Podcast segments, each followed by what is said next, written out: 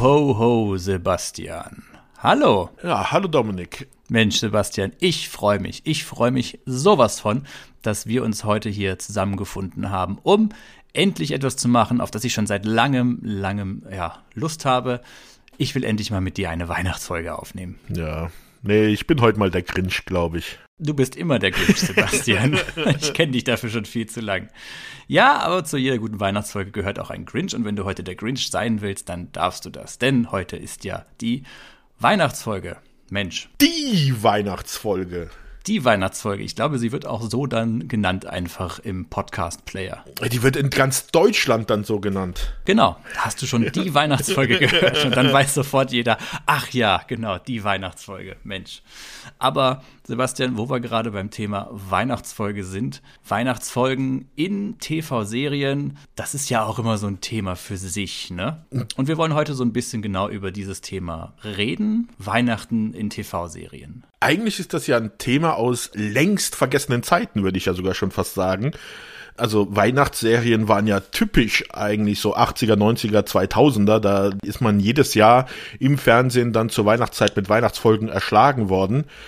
Aber in modernen Zeiten und den Streaming-Zeiten sind solche Weihnachtsfolgen ja doch recht selten geworden, oder? Mm, ja, mittlerweile sind es ja doch eher, mit, eher die Weihnachtsfilme. Also klar, die gab es früher auch, mhm. aber jetzt so bei Netflix, Amazon und so, da sind ja dann doch eher die, die Weihnachtsfilme, ja. die dann regelmäßig immer rauskommen zu der Zeit. Die super produzierten Weihnachtsfilme mit einem Budget von, naja. Und immer so einem ganz merkwürdigen Weichzeichnungsfilter über, der, ja. über dem ganzen Bild, dass es alles wie so ein wohlig warmer, kuscheliger Pullover wirkt, während man es sich anguckt. Ja, aber wir sind ja ein Retro-Podcast und deswegen begeben wir uns halt wieder zurück in unsere Jugend, dort wo Weihnachtsfolgen noch Weihnachtsfolgen war und man schön besinnlich sich das dann zusammen angucken konnte. Du sprichst auf die Weihnachtsserie Serien aus den 80ern an, die im ZDF doch immer gelaufen sind, oder? Also nicht nur die reinen Weihnachtsserien, sondern halt auch die Folgen aus Serien, die da, wo dann Einzelepisoden waren.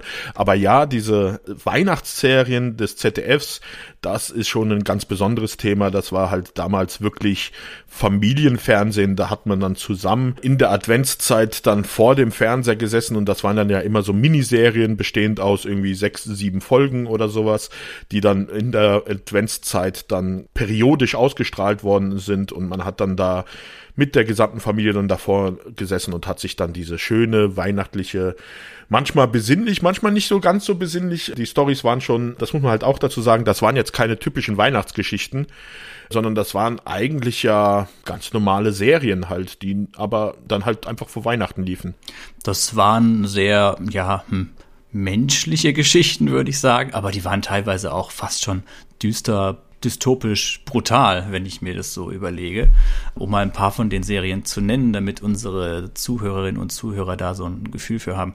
Wir reden von den Serien sowas wie Tim Thaler zum Beispiel oder Silas oder Jack Holborn oder wie hieß er? Patrick, Patrick Packard. Das war, also Patrick Packard, das war äh, absolutes Highlight damals für mich. Die habe ich sogar hier noch irgendwo auf DVD dann stehen. Worum ging es in Patrick Packard? Weißt du das noch? Da geht es um einen Jungen, der Vater war Wissenschaftler in Norwegen und der hatte eine Formel entwickelt. Ich glaube, da ging es darum, dass Pflanzen auch im Schnee, also in der Winterzeit, wachsen konnten. Und diese Formel wollen halt Kriminelle der Familie entreißen. Und Patrick Packard hat halt diese Formel. Er weiß es aber nicht. Er weiß, also ich verrate jetzt auch nicht, wo diese Formel halt ist. Und ist halt auf der Flucht vor diesen feindlichen Agenten. Sagt mir überhaupt nichts. Also so andersrum, die Titel von diesen Serien sagen mir alle was. Also mhm. Patrick Packard lief, glaube ich, 84. Ein paar andere, die ich genannt habe, liefen davor. Ich glaube. Tim Thaler war ja sogar schon 70er, also Ende 79 war das. Tim Thaler war der, der sein Lachen verkauft hat, ne? Und dann nicht mehr lachen konnte oder sowas. Genau. Ja. Also so auch das war schon ein bisschen so märchenhaft. Dann wie gesagt Patrick Packard war Agentengeschichte. Dann hattest du Jack Holborn, das war so eine Piratengeschichte. Dann hattest du zum Beispiel auch Anna, glaube ich, hieß diese Serie. Das war über eine Balletttänzerin, die in einem Autounfall eine Wirbelverletzung erlitten hat, aber trotzdem verwirklichen will, Balletttänzerin zu werden. Also da siehst du, das waren halt komplett unterschiedliche Arten von Geschichten, die da erzählt worden sind. Mhm. Ja, Wie gesagt, ich kenne die Titel zum Teil, ich habe aber null Erinnerung dran. Wenn ich die mal gesehen habe, dann war ich entweder noch so klein, dass ich die noch nicht verstanden habe oder noch keine Erinnerungen da bilden konnte. Oder aber die ging bei uns in der Familie echt vorbei. Dabei liefen die im ZDF. Genau, die liefen im ZDF im Vorabendprogramm. Wie gesagt, Patrick Bacard, das war 1984, da war ich sieben Jahre. Das war halt so eine der ersten Serien dieser Weihnachtsserien, die ich so wirklich aktiv dann mit den Eltern zusammen vor dem Fernseher gesehen habe, die dann halt auch von dem Thema her halt mich als Siebenjährigen richtig gepackt hat. Also sowas wie Anna, die Balletttänzerin, da war ich dann zehn, das war halt nicht mehr so ganz mein Thema. Mhm. Es war, aber trotzdem hatte das zu der Tradition gehört vor Weihnachten Weihnachten in den 80ern, dass man das in der Adventszeit sich angeschaut hat. Bei uns zu Hause auf jeden Fall. Ja, bei mir waren es tatsächlich zwei andere Serien, die ich rausgekramt habe. Und dann habe ich nochmal nachgeguckt und die liefen ja überhaupt nicht an Weihnachten, die liefen zu ganz anderen Zeiten. Trotzdem verbinde ich diese Serien mit Weihnachten, weil sie wohl irgendwie dann da auch mal liefen oder ich, äh, meine Erinnerung ist da irgendwie durcheinander.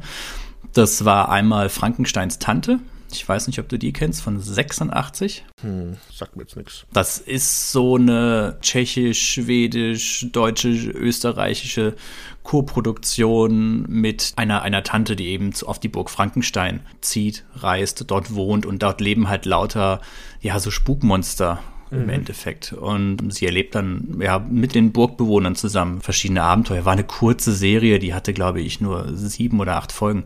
Aber eine andere Serie, die mir noch viel, viel mehr in Erinnerung geblieben ist, und da müsste man eigentlich mal eine gesonderte Podcast-Episode drüber machen, die Märchenbraut. Mhm. Kennst du die? Ja, also wenn du jetzt mich fragen würdest, um was es da geht, ich weiß, ich habe es damals geguckt, aber das ist echt in der Vergangenheit irgendwie verschleiert. Ah, das ist ganz lustig. Das ist auch eine von diesen alten tschechoslowakischen Fantasy-Serien. Das ist doch die, die aus dieser Fantasy-Welt in die Erdfamilie rein heiratet oder so, oder sich verliebt in den Jungen, oder? Mm, ja, der eigentliche lustige Punkt ist, dass es eben einen Fernsehsender gibt, wo es einen Märchenerzähler gibt. Mhm. Und dieser Märchenerzähler, ja, erzählt halt die entsprechenden Märchen. Parallel gibt es noch diese Märchenwelt.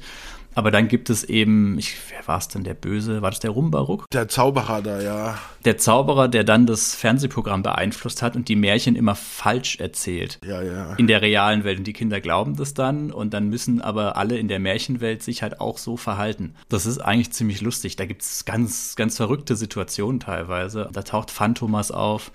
Also das ist sehr, sehr kurios alles. Das Lustige ist, ist glaube ich, wenn ich mich richtig erinnere, da steht auch bei mir hier im Regal die DVD. Echt? Äh, ich muss, glaube ich, mal wieder reingucken. Solltest du, solltest mal. Also die ist wirklich total abgefahren. Da sind so viele Sachen drin, die du als Kind gar nicht begriffen hast. Ja. nicht gesagt, sondern dann eher, eher als Erwachsener. Bei mir waren es tatsächlich nicht unbedingt so die Fernsehserien in den 80ern, die an mir hängen blieben, also bis auf diese zwei, sondern halt auch tatsächlich die Filme, also sowas wie Der kleine Lord oder sowas. Das waren die Weihnachtsfilme, die mhm. ich gekannt habe und natürlich der Weihnachtsfilm überhaupt. Welcher wird sein? Die Griswolds. Ja, schon ein bisschen später, ein bisschen früher. Kevin allein zu Hause. Ach so, naja, okay. Also ich glaube, wir können auch mal am Schluss über Filme, können wir noch mal am Schluss noch ein bisschen reden. Aber lass uns ja, am ja. Anfang erstmal bei den Serien, also bei unserem Steckenpferd hier bleiben. Mhm, ja, ja, ich, ich wollte nur, nur gesagt haben, als Fußnote in der Geschichte, mhm. dass es bei uns tatsächlich eher ein bisschen anders war. Aber Sebastian, das ist ja, ist ja ein guter Punkt. Was zeichnet für dich denn so eine typische gute Weihnachtsfolge aus in der Fernsehserie? Ja, das ist halt die Frage, wie man Weihnachtsserie definieren will. Also wir haben ja jetzt ja schon diese ZDF-Weihnachtsserien erwähnt, die ja eigentlich mit Weihnachten an sich nichts zu tun hatten. Aber man kann ja auch dann bei anderen Serien sich fragen, was ist wirklich eine Weihnachtsfolge? Reicht es aus, dass man eine Folge zu einer Weihnachtsfolge zählt, nur weil sie an Weihnachten spielt? Hier würde ich als Beispiel eine Seinfeld-Folge erwähnen. Oha. Und zwar die mit dem Kaschmir-Pullover. die spielt zu Weihnachten und es geht auch häufig um ein Weihnachtsgeschenk, also diesen Kaschmir-Pullover, den ja George, der knausrig ist, wie er halt ist, mit einem Fleck kauft, damit es billig ist, dann Elaine schenkt. Aber für mich ist das halt eigentlich keine Weihnachtsfolge für eine richtige Weihnachtsfolge sollte auch irgendwie so ein bisschen weihnachtliche Stimmung irgendwie bei solchen Folgen dabei sein. Also Weihnachten auch wirklich als Thema. Und hier sind es halt eher die Themen bei dieser Seinfeld-Folge, der Geiz von George und noch so ein paar Sachen, aber nicht wirklich Weihnachten. Es ist, spielt halt einfach an Weihnachten. Ja, aber zu Seinfeld passt es doch eigentlich sehr gut. Und bei Seinfeld werden ja auch immer diese zwischenmenschlichen Episoden so schön durchleuchtet und, und gerade der Umstand, dass dieser Pullover eben diesen Fleck hat. Aber er ist ja aus Kaschmir und so. Da steckt ja auch sehr viel, sehr viel wahres Geschenke verschenken und mhm. äh, Erwartungshaltung und so, die Menschen an Weihnachten an Geschenke haben oder ans Beschenkt werden. Ach, du bist auch so ein Knauser oder was? Aber klar doch. und du bist doch so einer, der sich dann sofort über ein Geschenk dann aufregt, wenn es dann doch irgendwie, ach ja, guck mal hier, das hat ja schon eine Macke oder sowas. Ja, natürlich. Ja. Mhm. Selber nichts verschenken, aber sich dann darüber aufregen, was man bekommt. Macht ihr keine Geschenke bei euch in der Family? Äh, doch schon, aber es ist weniger geworden. Ja. Sagen wir es mal so, die jüngere Generation, die bekommt auf jeden Fall noch was. Also bei mir ist es, ja, ich wüsste auch nicht was. Ja, das ist auch so ein Ding, ne? Es wird dann, irgendwann hat man dann diesen Punkt erreicht, wo man sich denkt, kann ich mir auch zur Not selbst kaufen, ist jetzt auch nicht das Problem und vieles hat man schon. Ich würde ja gern den Han Solo in Carbonit eingefroren in Originalgröße haben von Sideshow, aber der kostet halt über 4000 Euro und das kannst ja auch niemand zumuten, eigentlich, oder? Oder findest du schon, dass die das bezahlen könnten? Das kann man schon mal machen. Ja, also, oder, ja. Wenn man sich dann mal zwei, drei Weihnachten hintereinander nichts wünscht, dann kann man doch einmal dann so richtig dicke und dann ist erstmal Schluss. Jetzt Jahrzehnt eigentlich oder noch länger. Genau. Ihr schenkt mir das und dann lasse ich euch die nächsten 30 Jahre in Ruhe, was Weihnachten angeht. Wäre doch auch mal eine Option. ja. ja. Hm, bei mir ist mit Weihnachtsfolgen immer so, ich finde, die fallen immer so ein bisschen raus aus dem normalen Serienkanon. Also so wie normalerweise irgendwie eine Serie, welche Stimmung die halt hat, wie die Charaktere sich verhalten und so weiter. Eine Weihnachtsfolge, da verändern sich die Figuren allesamt so ein bisschen. Die verhalten sich plötzlich immer ein bisschen anders. Es ist losgelöst aus der sonstigen Serienthematik. Es geht jetzt wirklich nur um diese Weihnachtsgeschichte, ums Schenken, Verschenken. Und es ist immer so ein bisschen eine heile Welt-Folge plötzlich, auf die dann irgendwie ein Problem trifft, das aber dann auch dahingehend gelöst wird, dass am Ende sich alle lieb haben und alle gemeinsam unterm Weihnachtsbaum sitzen. Das zeigt für mich so ein bisschen diese typische klassische Weihnachtsfolge an. Ausgenommen davon sind die Weihnachtsfolgen von eine schrecklich nette Familie. Mit Absicht haben die da einen Bruch in der ganzen Sache drin. Aber ich finde, gerade bei Alf zum Beispiel gibt es doch ein paar sehr schöne Weihnachtsfolgen, die dieses Thema aufgreifen. Okay, schön. Also ich erinnere mich halt hauptsächlich bei Alf an diese Doppelfolge mit dem Krankenhaus, wo er das Mädchen besucht, das im Krankenhaus liegt. Die ist schon, ja. Das ist tendenziell wieder ein Beispiel, wie ich persönlich finde, wirklich für eine schlechte Weihnachtsfolge. Mhm. Das stimmt schon. Weihnachtsfolgen haben, glaube ich, auch, wenn man sie versucht, wirklich gut zu machen oder wenn man versucht, sie wirklich so zu machen, dass die Leute ein schönes, wohliges, weihnachtliches Gefühl haben. Ich glaube, dann versagen solche Weihnachtsfolgen oft. Ja, also du hast halt verschiedene Möglichkeiten bei so einer Weihnachtsfolge, wenn als Produzent oder als Macher, wenn du dich dazu entscheidest, eine zu machen. Du kannst natürlich hingehen, was auch häufig gemacht wird, und du nimmst eine dieser klassischen Weihnachtsgeschichte. Du meinst die Sache mit den drei Geistern, die da zu Weihnachten kommen. Genau, also du kannst halt die Weihnachtsgeschichte, die Christmas Carol von Dickinson nehmen, mit halt den drei Geistern, die den Protagonisten Protagonisten dann besuchen. Das gibt's auch bei den Bundys in abgewandelter Form. Das ist halt eine der klassischen Weihnachtsgeschichten, die auch häufiger in Serien dann verwurschtelt worden sind. Dann kannst du die typische Geschichte von uh, Wonderful Life, ist das Leben nicht schön? Diesen Klassiker, Schwarz-Weiß-Film, wo sich der Protagonist vorstellt, wie die Welt wäre, wenn er nie geboren worden wäre. Das wird auch gerne verwurzelt, wurde auch in anderer Art und Weise bei die, eine schrecklich nette Familie verwendet. Ich persönlich finde, es ist eine mit der besten Weihnachtsfolgen, die es generell gibt. Sowieso die schrecklich nette Familie Weihnachtsfolgen sind alle gut. Aber die endet ja auf der großartigen Note, dass Al Bundy merkt, dass es seiner gesamten Familie gut geht, wenn er nicht da ist. Ja. Und dann. Deswegen sich entscheidet, wieder zurückzukommen, ja. Genau, weil er hat ja dann quasi die, die Pforte zum Himmel, er kriegt ja diesen Stromschlag. Ja. dann ist, er, taucht er dieser Engel auf und meint dann hier, du kannst jetzt in den Himmel kommen, ich kann dir zeigen, wie die Menschen ohne dich weiterleben würden. Und normalerweise ist es ja dann so, dass man halt merkt, er wird doch auf dieser Welt gebraucht und die Menschen vermissen ihn und so weiter. Und dann wendet er sich wieder dem Leben zu und der Familie und alles toll. Und bei Bundy ist es halt so, er ist weg und seiner Familie geht's super. Also es ist alles prächtig und er entscheidet sich dann, Moment mal, die sind glücklich ohne mich? Na, warte. Und dann scheißt er eben quasi auf das Himmelreich und kehrt dann auf die Erde zurück, weil er nicht will, dass seine Familie glücklich ist. Ja.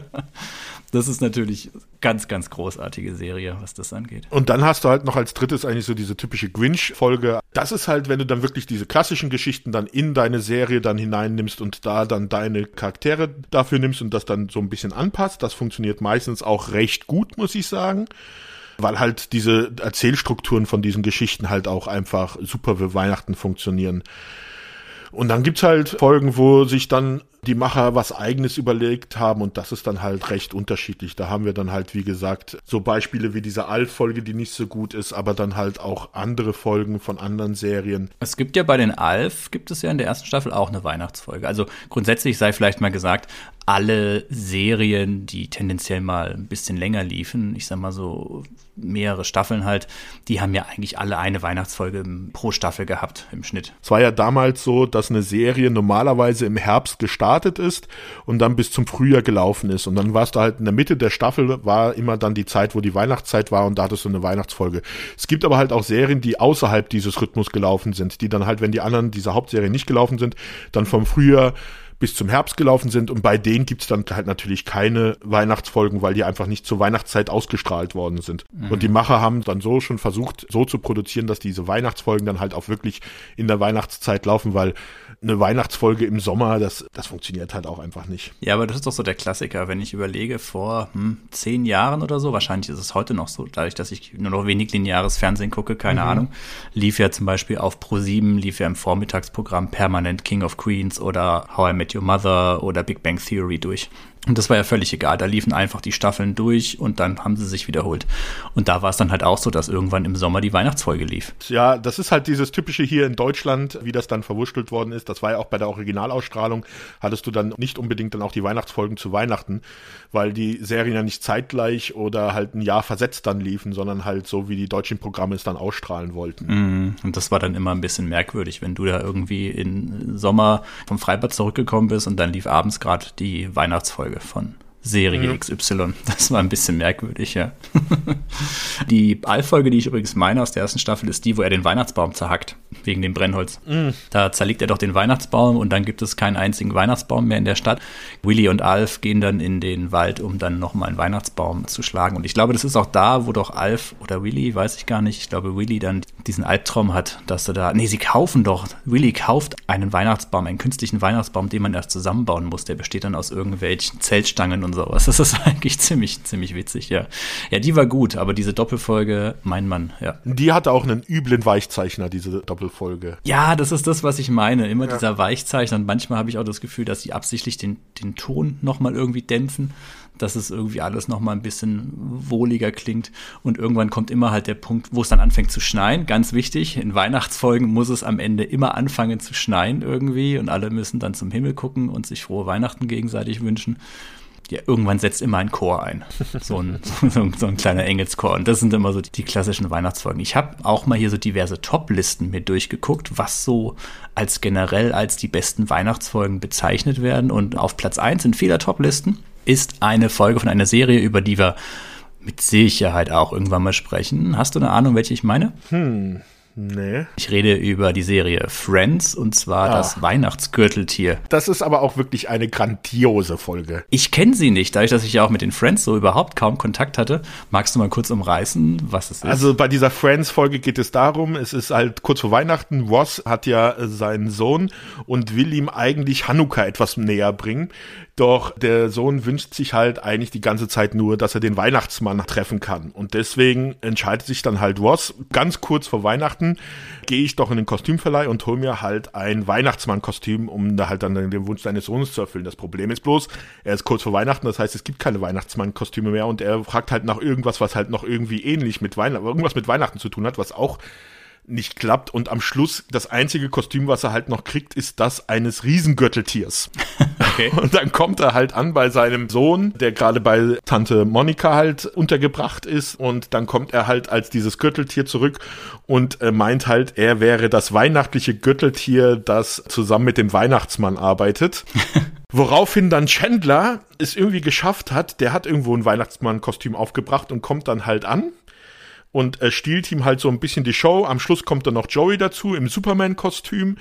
Ja, und dann erzählen sie ihm halt die Geschichte von Hanukkah und das ist halt schon sehr, sehr lustig. Aber jetzt, wo du es gerade sagst, es gibt doch, hey, bei Seinfeld gibt es natürlich auch eine ganz gute Folge, was Festival, äh, mit, mit Weihnachten angeht. Ich habe es gerade schon gespoilert, und zwar mit Festivals. Mhm. Ist doch die Folge, wo der Vater von George, weil George hat ja keinen Weihnachten erlebt bei mhm. sich zu Hause und sein Vater hat ja immer, weil sein Vater ja auch so ein, so ein Weihnachtsmuffel war. Das ist ja von, wie heißt er nochmal? Das war jetzt vor kurzem verstorben. Jerry Stiller.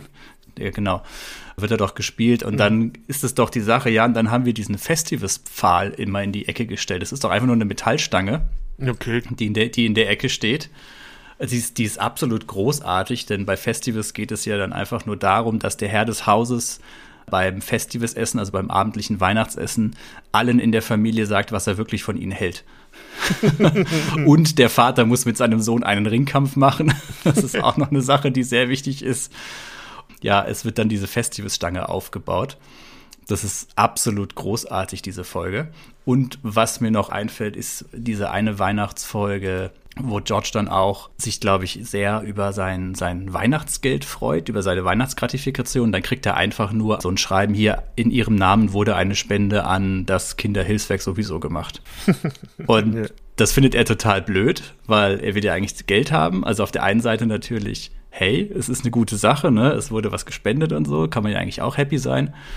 Aber er ist halt so ein Egoist, dass er halt sagt, hier, ich will aber schon irgendwie selber was haben. Aber dann kommt er auf die clevere Idee, dass er dann all seinen Freunden und Bekannten einfach nur diese Gutscheine verschenkt, mhm. in denen er halt sagt, hier, in ihrem Namen wurde eine Spende an, wie heißt das im Englischen, The Human Fund, mhm. Money for the People. Und hat überhaupt keine Bedeutung. Und dann gibt er einfach nur diese Zettel die ganze Zeit an alle möglichen Leute aus und mogelt sich so quasi dann dadurch raus, dass er anderen Leuten Geschenke kaufen soll. Das sind zwei ganz großartige Folgen. Ja, und wo du jetzt schon Jerry Stiller und Weihnachtsgratifikationen erwähnt hast, dann können wir natürlich auch gleich zu King of Queens übergehen. Mhm. Da gibt's natürlich auch regelmäßig Weihnachtsfolgen, aber auch eine sehr schöne Weihnachtsfolge ist auch mit einem Weihnachtsbonus, den Duck bekommen hat von 3000 Dollar und den sie dann in Aktien investieren. Ach, das war die Weihnachtsfolge. Genau. Ja, mega. Weil auch Arthur sich auch in dieser Folge mit dem Nachbarn über die Weihnachtsdekoration halt streitet, von wegen, wer den größeren Adventskranz an der Tür hängen hat und sowas. Und das ist halt auch ein Thema, das recht gerne in manchen Serien aufgegriffen wird. Immer dieser Kampf der Weihnachtsdekoration. Ganz prominent natürlich bei Hör mal, wer der hämmert. Das gab's eigentlich jedes Jahr, die Folge, wo sich dann Tim mit seinem Nachbarn den ultimativen Kampf liefert, wer die geilere Weihnachtsdeko Genau, hat. Doktor irgendwie, mir fällt der Name von dem Nachbarn nicht mehr ein, aber dann halt mit übertriebenen Weihnachtsdekorationen auf den Dächern und mit Beleuchtung und sehr schön, ich weiß auch noch mit am Schluss dann, wenn sie dann die Krippe einschalten und das Licht einschalten und alle sind geblendet und man weiß nicht mehr, ob sie einen Anruf kriegen, aber die meinen dann irgendwie, dass die Flugzeuge vom Flughafen umgeleitet werden wegen dem Licht. ho, ho, ho. genau richtig. Ja. Sehr schön. Ich erinnere mich noch an eine Weihnachtsfolge von Big Bang Theory wo doch Penny Sheldon sagt, sie hätte ein Geschenk für ihn. Mhm. Weil er hält ja davon gar nichts. Ja, mit der Serviette ist das, meinst du die? Das ist die mit der Serviette, genau. Die auch ist total großartig, ja. wo er dann einfach alle möglichen Geschenkkörbe besorgt, weil er halt auch nicht weiß, was er für sie, was er ihr schenken soll, weil mhm. er nicht weiß, was ist denn angebracht in Bezug auf ihr Geschenk und so weiter.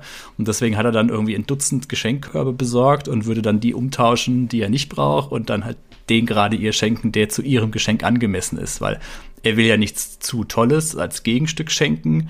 Er will halt entsprechend auf sie reagieren. Und dann kriegt er ja von ihr diese Serviette geschenkt, mit der sich Leonard Nimoy in der Cheesecake Factory den Mund abgewischt hat. Ja.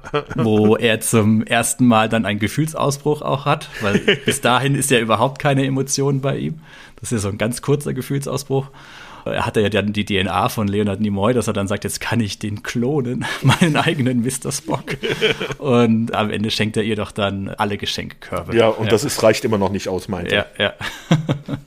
Das sind eigentlich auch sehr, sehr, sehr coole Momente. Ja, und auch wichtig eigentlich für so, was immer meiner Meinung nach zu Weihnachten gehört, ist halt auch das Essen, oder? Also ein gutes Weihnachtsfest ohne große Völlerei das gibt es halt meiner Meinung nach nicht. Und da ist dann auch eine recht schöne Folge bei Two and a Half Men. Mhm. Da hat Charlie eine neue Freundin. war es Charlie oder war es da Ellen, der die Freundin hatte? Ich glaube, es war Charlie und die sehr gut kochen kann. Und dann siehst du, wie sie so mit äh, fortlaufender Folge immer schön dicker werden. Und da gibt's halt, also was da alles aufgetischt wird an Essen. Und allein, wenn die erzählt, was sie gekocht hat, da läuft auch bei mir schon selber das Wasser im Mund zusammen. Haben die nicht dann so Fettsuits irgendwann an? Ja, ja, also so dicke Bäuche, die dann unter den Hemden, äh, weil die Hemden ja. nicht mehr passen, hervorschauen. Mhm. Ja, Essen gehört auf jeden Fall zu Weihnachten dazu. Da fällt mir ein, Sebastian, ist es bei euch auch so mit der großen Völlerei? War das bei euch so? Ja, also als noch alle zu Hause gewohnt haben, gab es auf jeden Fall immer, äh, also sagen wir es so, der Heiligabend selber, das war Würstchen und Kartoffelsalat. So diesen Klassiker habt ihr gemacht? Ja, aber halt auch Kartoffelsalat der Norddeutsche, also nicht der mit Essig und Öl, sondern der mit Mayo. Mhm. Meine Familie, die kommt ja alle aus dem Norden und da ist das einfach Tradition und das wurde halt auch bei uns an Heiligabend gemacht. Es war halt auch so, dass ich früher noch, also nicht in ganz jungen Jahren, sondern dann halt so im Teenageralter, ich glaube, ich weiß gar nicht, wann das losging, weil Bekannte hatten die Tradition, dass die sich alle getroffen haben und an Heiligabend tagsüber Fußball gespielt haben. Da habe ich dann irgendwann mal mitgemacht. Dann bist du morgens so um 10, 11 Uhr rübergefahren oder wurdest rübergefahren. Dann hast du Fußball gespielt. Dann ging es zurück. Dann hast du dich erstmal geduscht und dann war auch schon die Abendbescherung und das Abendessen. Und dann der erste Weihnachtsfeiertag, da gab's dann halt Gans mhm. für die Familie. Das ist dann, je mehr die Kinder halt ausgezogen ist, ist halt aus der Gans dann irgendwann mal nur noch eine Ente geworden und aus der ganzen Ente dann halt nur noch Entenbrust oder sowas. Mhm. Ja, also ich habe dieses Würste mit Kartoffelsalat-Ding, habe ich früher, habe ich ja, habe ich mal gehört. Meine Eltern mhm. haben davon erzählt, dass das so ihr Standardessen ein Heiligabend eigentlich immer war, als sie Kinder waren. Und ich war da immer so ein bisschen so, oh, nee, das ist ja, ist ja voll doof. Und wir hatten so unsere, unsere Klassiker in der Familie. Raclette, Fondue, heißer mhm. Stein, sowas. Dieses klassische Zusammensetzen und sich mit fettigen Dingen, Käse und ähnlichem vollstopfen, bis es nicht mehr geht. Schokolade passt ja trotzdem immer noch irgendwie rein dann haben wir das irgendwann mal gemacht, weil mein Vater sich das so gewünscht hat. Das war wirklich nur Würste mit Kartoffelsalat gemacht haben. Und seitdem weiß ich das irgendwie zu schätzen. Ich weiß nicht, ob das dann irgendwie auch so dieses Altersding ist, dass man mit zunehmendem Alter da nicht mehr so Lust drauf hat, auf diese großen Fällereien an den anderen Tagen, weil man weiß, was noch alles auf einen zukommt. Und dass man dann ganz froh ist, wenn ein Heiligabend nur das hier ist. Und mittlerweile machen wir das regelmäßig. Also mich hat's ja ein bisschen gewundert, weil eigentlich würde ich ja sagen, ist Würstchen und Kartoffelsalat ja eher so das Positive für die Kinder, weil du bist nicht so vollgefressen, wenn dann die Bescherung ist und du kannst auch mit deinen Sachen spielen. Wenn da erstmal die Gans auf dem Tisch war mit Knödel und Rotkraut oder sowas und du bist da vollgefressen und dann kriegst du die Geschenke, das ist doch eigentlich der Traum für die Eltern, weil dann die Kinder sowieso nur in der Ecke sitzen und oh, ich bin so satt, ich kann nichts mehr machen, als statt dass sie da rumtoll mit ihren Geschenken. Ich hätte als Elternteil immer gleich das fettige Essen rausgeschmissen an Heiligabend. das ist natürlich immer die Gretchenfrage, ne? Bescherung vor dem Essen oder nach dem Essen. Du hast ja schon so ein bisschen beantwortet, ne? Also bei uns war es, soweit ich mich erinnere, das ist halt aber auch, aber so, wir haben gegessen, dann wurden wir als Kinder wieder hochgeschickt in die Zimmer und dann hatte mein Vater hatte so eine Glocke, die hat er dann geläutet und dann durften wir wieder runterkommen für die Geschenke. Bei uns war es in 90 Prozent der Fälle genau andersrum. Wir haben es überhaupt nicht mehr ausgehalten. wir sind dann immer in diesen klassischen, einmal im Jahr in diesen Weihnachtsgottesdienst gegangen. Meine Mutter mit meinem Bruder und ich. Und in der Zeit hat mein Vater dann schon äh, so quasi die Geschenke unterm Weihnachtsbaum verteilt, so das Christkind gespielt oder wie. Es ist ja je nachdem, aus welcher Region man kommt, mhm. anders bezeichnet. Und wenn wir dann zurückgekommen sind, es gab irgendein, ich, ich überlege gerade, damals konnte man ja nicht mit dem Handy kurz oder so eine WhatsApp schicken, so, hey, ich bin fertig, kannst mit den Kindern zurückkommen. Ich glaube, sie hatten irgendein geheimes Zeichen verabredet, dass wenn der Weihnachtsbaum an ist oder sowas, mhm. dann ist es fertig und wenn der noch nicht an war, dann ist ja meine Mutter mit uns nochmal irgendwie durchs Wohngebiet spazieren gegangen. Und dann gab's die Bescherung direkt nach der Kirche und dann wurde erst gegessen. Das war manchmal ganz schön hart, wenn man als Kind dann diese ganzen Spielsachen ausgepackt hat mhm. und dann so ein bisschen angespielt hat, aber dann knallhart, kalter Entzug, so und jetzt erstmal essen. dann, ja, aber ich mampf, mampf, mampf und schnell wieder zurück zu den Spielsachen. Ja, das ist so diese andere Sache. Mittlerweile, äh, die letzten Jahre haben wir es dann so gemacht, dass wir immer so uns überlegt haben, machen wir Bescherung vorher oder nachher, wie wir, wie wir gerade Lust drauf hatten. So hat ja. sich das bei uns ergeben über die Zeit hinweg. Mm, bevor wir jetzt ungefähr zu den ja sieben oder acht echt guten, schrecklich nette Familie-Folgen kommen, die alle gut sind als Weihnachtsfolgen, haben wir denn noch irgendwelche besonderen Weihnachtsfolgen, die uns gerade so einfallen? Es ist schwer manchmal, ne, weil man hat nicht alle Folgen, alle Serien jetzt im Kopf und es ist auch ein bisschen, ja, wie gesagt, in jeder Serie hast du mal schon gerne fünf oder sechs Weihnachtsfolgen, wenn die ein bisschen länger lief, eine pro Staffel ab meistens. Hast du noch irgendeine griffbereit? Was man noch erwähnen sollte, ist vielleicht für die Kinder der 90er, es gab ein Double Feature damals von Beavis und Butthead wo sie einmal It's a Wonderful Life mhm. die Geschichte erzählt, wo, wo Butthead dann halt mitbekommt, wie halt die Welt wäre, wenn er nie geboren wäre und natürlich hätte Beavis dann ein viel besseres Leben gehabt. Und dann gab's da halt natürlich auch die, diese Weihnachtsgeschichte nach Dickinson mit den drei Geistern, die dann Beavis und Butthead treffen und das ist halt so der typische Beavis und Butthead Humor. Also wer das mag, der kann also kann man sich Beavis und Butthead heute noch angucken. Ich glaube, das ist auch so ein Ding, was es gab ja einen Film. Es gab ja vor kurzem. Ich habe ihn noch nicht gesehen. Was vor kurzem? Es gab einen Beavis und Butthead Film. Der heißt Beavis and Butthead Do the Universe und der ist erschienen im Juni diesen Jahres. Nicht dein Ernst. Doch. Das ist doch ist der, der ist doch nicht ins Kino gekommen, oder? Der ist doch irgendwo in irgendeinem. Der ist auf Paramount Plus, soweit ich weiß. Beavis and Butthead war ja absolut so gar nicht meins. Das habe ich immer, also dadurch, dass es das auch nur auf Englisch gab und zu der Zeit dann mein mhm. Englisch auch zu schlecht war, ich glaube, es gab es irgendwann mal auch auf Deutsch zwischendurch auf irgendeinem Sender. Ja, aber nee, nee, nee, nicht, nicht auf Deutsch antun. Das, das kann man sich, kann man sich ja. nicht angucken. Ich habe gerade mal so ein bisschen geschaut, weil es mich interessiert hat, wegen Weihnachtsfolgen. Also allein bei Friends gab es tatsächlich von der ersten bis zur zehnten Staffel gab es jede Staffel eine Weihnachtsfolge. Mhm. Bei Beverly Hills 90 210 haben wir auch 1, 2, 3, 4, 5, 6, 7, 8 Weihnachtsfolgen alle unter einem Dach ähnlich. Da hatten wir auch acht ja, Weihnachtsfolgen. Bei alle unter einem Dach wurden auch die typischen Geschichten, also Wonderful Life und Christmas Carol, wurden beide mhm. mit Urkel dann im Zentrum verfilmt. Und ein kleines Trivia, jetzt nur für euch, liebe Zuhörerinnen und Zuhörer, mit denen ihr auf der nächsten Weihnachtsparty glänzen könnt. Die allererste Simpsons-Folge war eine Weihnachtsfolge. Hm, okay. Da wollen ja die Simpsons dann mal herausfinden, wie feiern normale Familien Weihnachten. Aber bisher hatten wir ja eigentlich jetzt über das, was wir gesprochen hatten, ja eigentlich waren das ja alles nur Sitcoms. Also das sind auch die Sachen, die mir wirklich im Gedächtnis geblieben sind, die Weihnachtsfolgen bei Sitcoms. Aber natürlich gibt es auch bei Genre oder also den stündlichen Serien gab es Weihnachtsfolgen. Es gab bei Dallas gab es eine Weihnachtsfolge. Angel und Buffy hatten Weihnachtsfolgen. Fringe hatte eine Weihnachtsfolge. Also das ist eigentlich so komplett durch die ganze Serienlandschaft. Also zu Weihnachten konntest du dich am amerikanischen Fernsehen wahrscheinlich nicht vor Weihnachtsfolgen retten. Stimmt, wenn man sich überlegt, wie du vorhin gesagt hast, dass die ja alle auch entsprechend so ausgestrahlt wurden, dass das dann an Weihnachten kam. Das ist eine Sache, die natürlich dann in Deutschland gar nicht so gewirkt hat, aber mhm. ja, dass dann wirklich in jeder Serie dann ihre Weihnachtsfolge halt irgendwie lief. Mad Men hatte auch, glaube ich, eine mhm. Weihnachtsfolge. Mhm. Und die ganzen, ach, Ellie McBeal, herrje, jetzt erinnere ich mich an all den ganzen Kram. Halt auch viele von den Serien, wo ich mal sage, die jetzt eher nicht das männliche Zielpublikum sind oder sowas, mhm. Gossip Girls oder sowas, ne? Da gibt's ja auch viele, viele Weihnachtsfolgen in der Richtung. Ja, ich habe dann halt doch eher schrecklich nette Familie geguckt, ne? Sebastian, welche äh, schrecklich nette Familie Weihnachtsfolge ist deine Lieblingsfolge? Ich weiß tatsächlich sogar, dass eine schrecklich nette Familie Schande über dich gar nicht so sehr deine große Hauptserie ist. Also oder? ich habe sie sehr gerne geguckt, da schon, aber ob sie jetzt unter meinen Top Ten Serien landen würde, glaube ich eher nicht.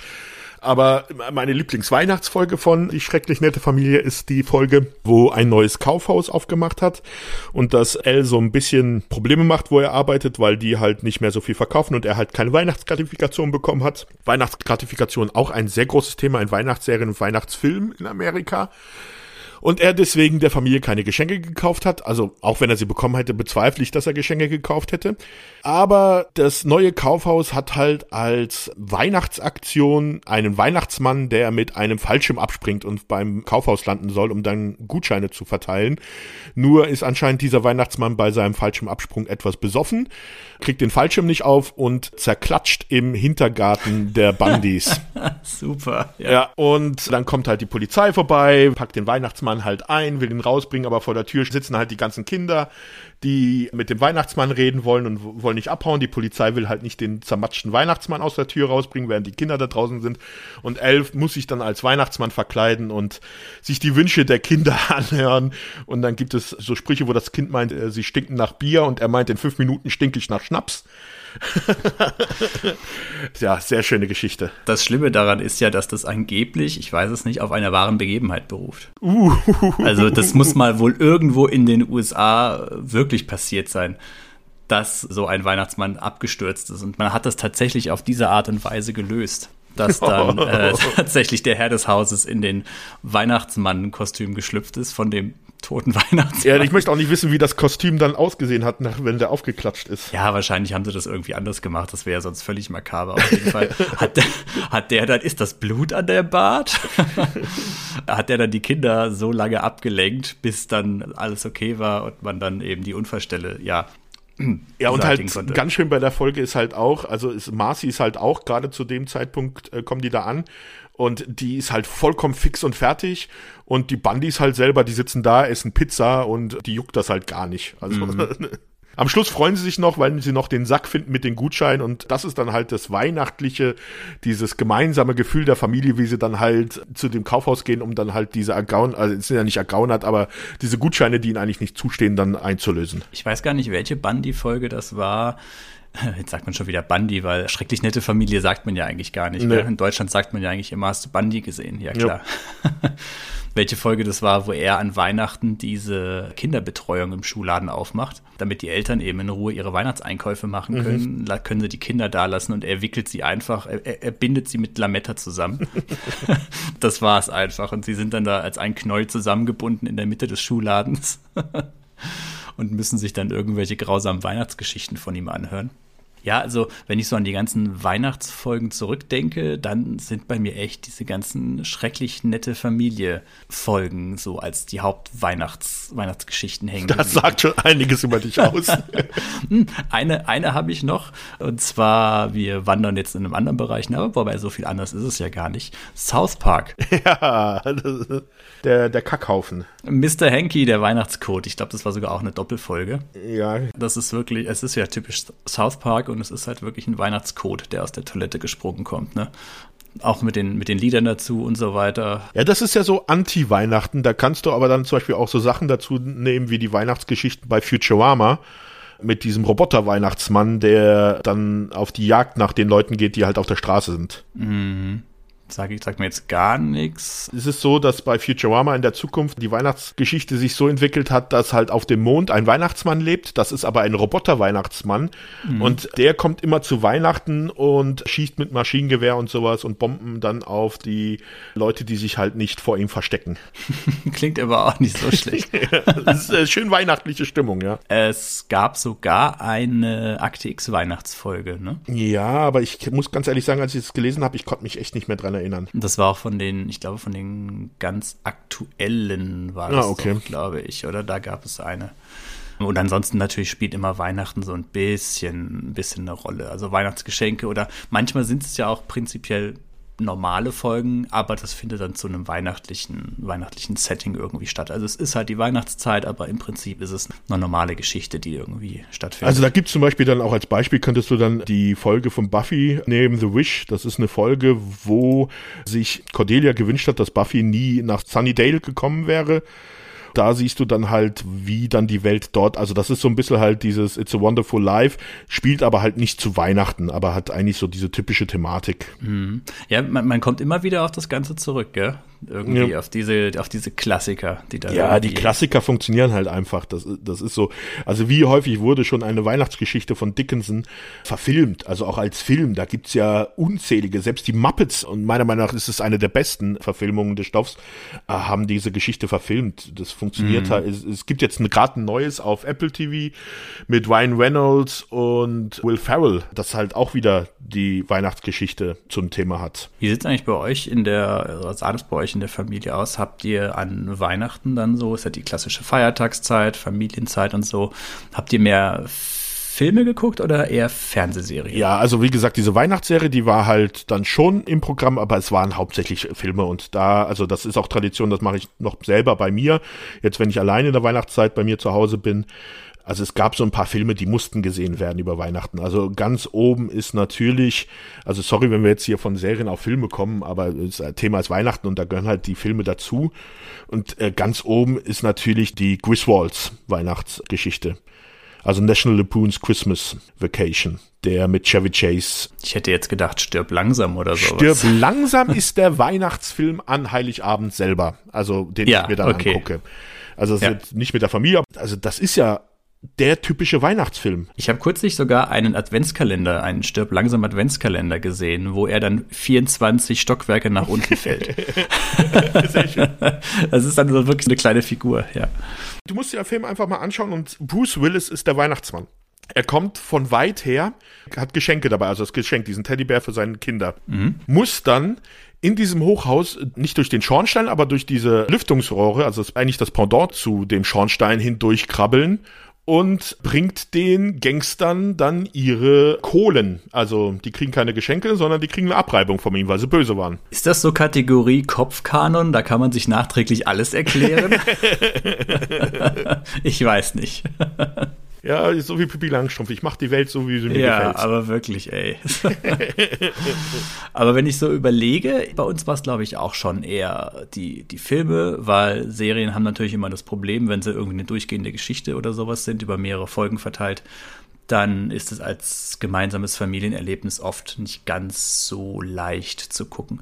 Ich kann es mir vorstellen, dass es heutzutage vielleicht ein bisschen anders ist mit den Netflix-Sachen oder so, weil jetzt suchtet man ja schon eher gemeinsam eine Serie. Ne? Ja, das Problem ist halt auch bei Netflix, da kommt halt eine Serie raus und da ist es dann auch so, da Netflix geht nicht davon aus oder die Streaming-Dienste, dass du die dann gleich siehst, sondern dass du die halt guckst, wenn du sie gucken willst. Also das war ja beim Fernsehen, war es damals, da musstest du halt die Folgen gucken, dann, wenn sie ausgestrahlt worden sind. Da konntest du dann ja auch dann die Weihnachtsfolge genauso platzieren, dass sie halt zu Weihnachten passt.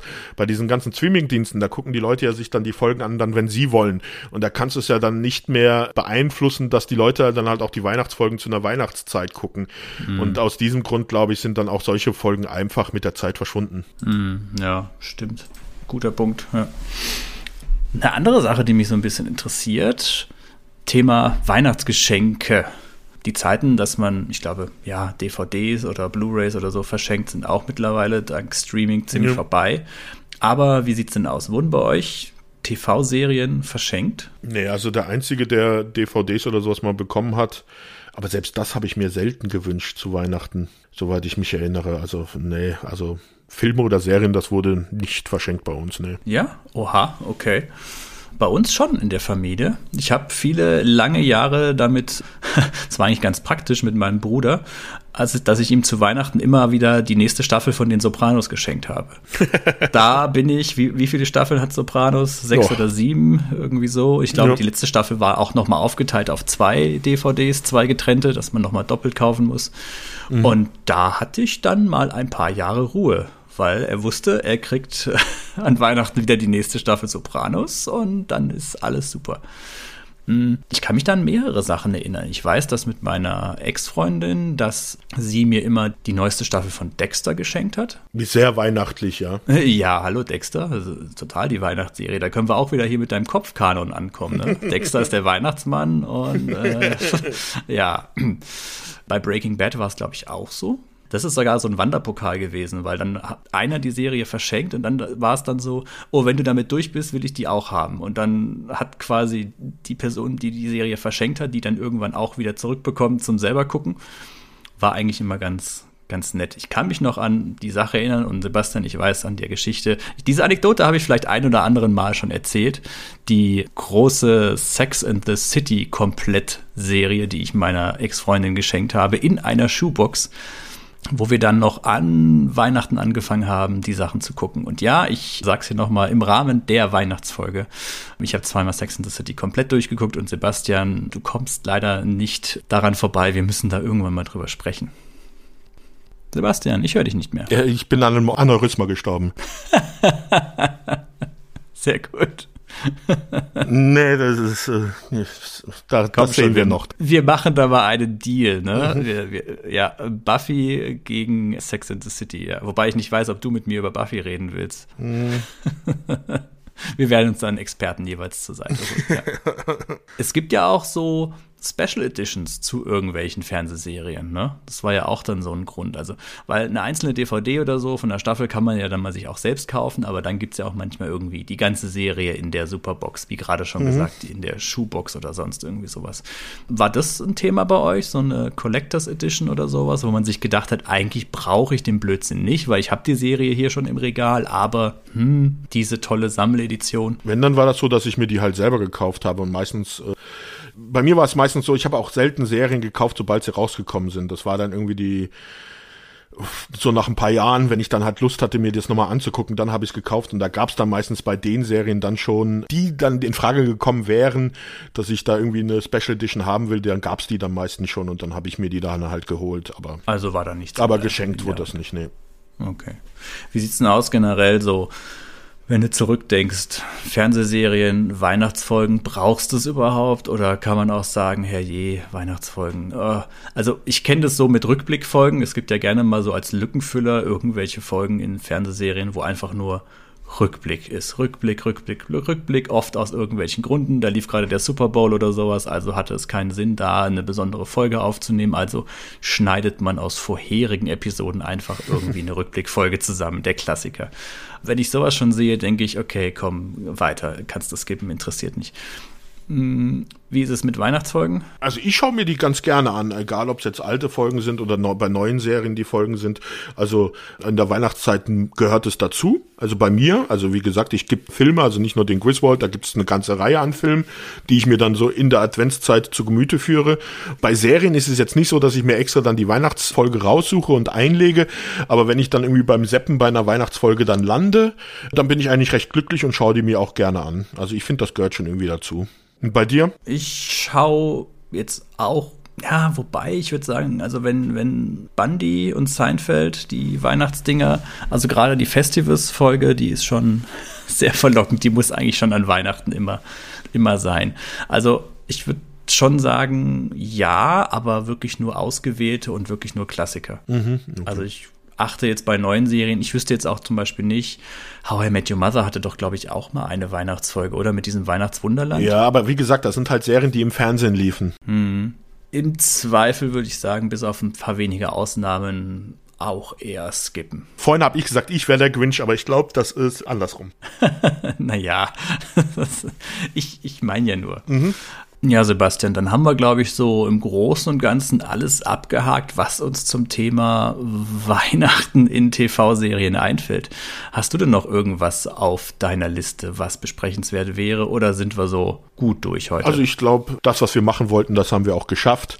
Jetzt bleibt es uns eigentlich nur noch äh, hier, dass wir dann unseren Zuhörer und Zuhörerinnen ein schönes Weihnachtsfest wünschen, ein besinnliches, ein friedliches Weihnachtsfest dass alle das bekommen, was sie wollen und eine schöne Zeit verbringen mit der Familie. Ja, Mann, Sebastian, das wünsche ich auch unseren Zuhörerinnen und Zuhörern und Sebastian, das wünsche ich auch dir. Ich ja. wünsche auch dir frohe Weihnachten und ich wünsche auch dir eine, eine gute Zeit, ein paar schöne Feiertage und freue mich sehr darauf, dann im nächsten Jahr mit dir wieder zahlreiche tolle neue Podcast-Episoden für unser kleines Projekt hier aufzunehmen. Ja, ich wünsche dir nichts. Nee, dir wünsche ich das natürlich auch, dass dir kein Weihnachtsmann in den Garten fällt. Ich sag's mal so, wenn er einen Sack Geschenke dabei hat, den zufälligerweise niemand vermissen sollte, dann, naja. Okay. Alles klar, dann mach's gut, ne? Ja. Und frohe Weihnachten. Bis zum nächsten Mal. Ciao.